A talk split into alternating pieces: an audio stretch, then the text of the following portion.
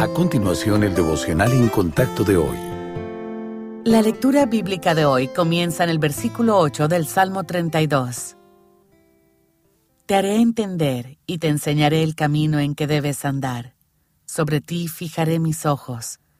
No seáis como el caballo o como el mulo, sin entendimiento, que han de ser sujetados con cabestro y con freno, porque si no, no se acercan a ti.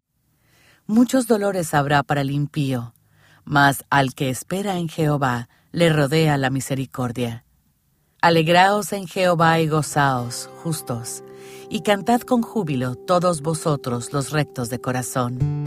En la oficina, el doctor Stanley tiene una obra fotográfica que ilustra al Señor Jesús de pie, señalando hacia adelante mientras está detrás de un joven. La mano del Señor está sobre el hombro del adolescente y se lo imagina diciendo, este es el camino que vamos a seguir. Te guiaré. Aunque el camino estará marcado tanto con alegría como sufrimiento, el Señor nos dirige todo el tiempo hasta nuestro hogar eterno. Se necesita sinceridad para reconocer que no estamos capacitados para ir solos por la vida.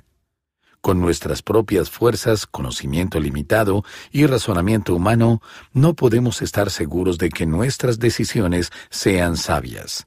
El Señor está dispuesto y puede guiarnos si se lo permitimos. Para estar en sintonía con Dios, obedezca su dirección, lea su palabra y practique los preceptos bíblicos. Para quienes seguimos al Señor, la eternidad en el cielo se encuentra más allá de nuestro último latido del corazón, y es hacia allá donde nuestro Salvador nos está guiando. El camino puede no ser claro a nuestros ojos, pero el Señor Jesús nos está guiando hacia allá con una mano firme y segura. A nosotros nos corresponde seguirlo con obediencia, para que cuando lleguemos al cielo, escuchemos al Padre decir, bien hecho.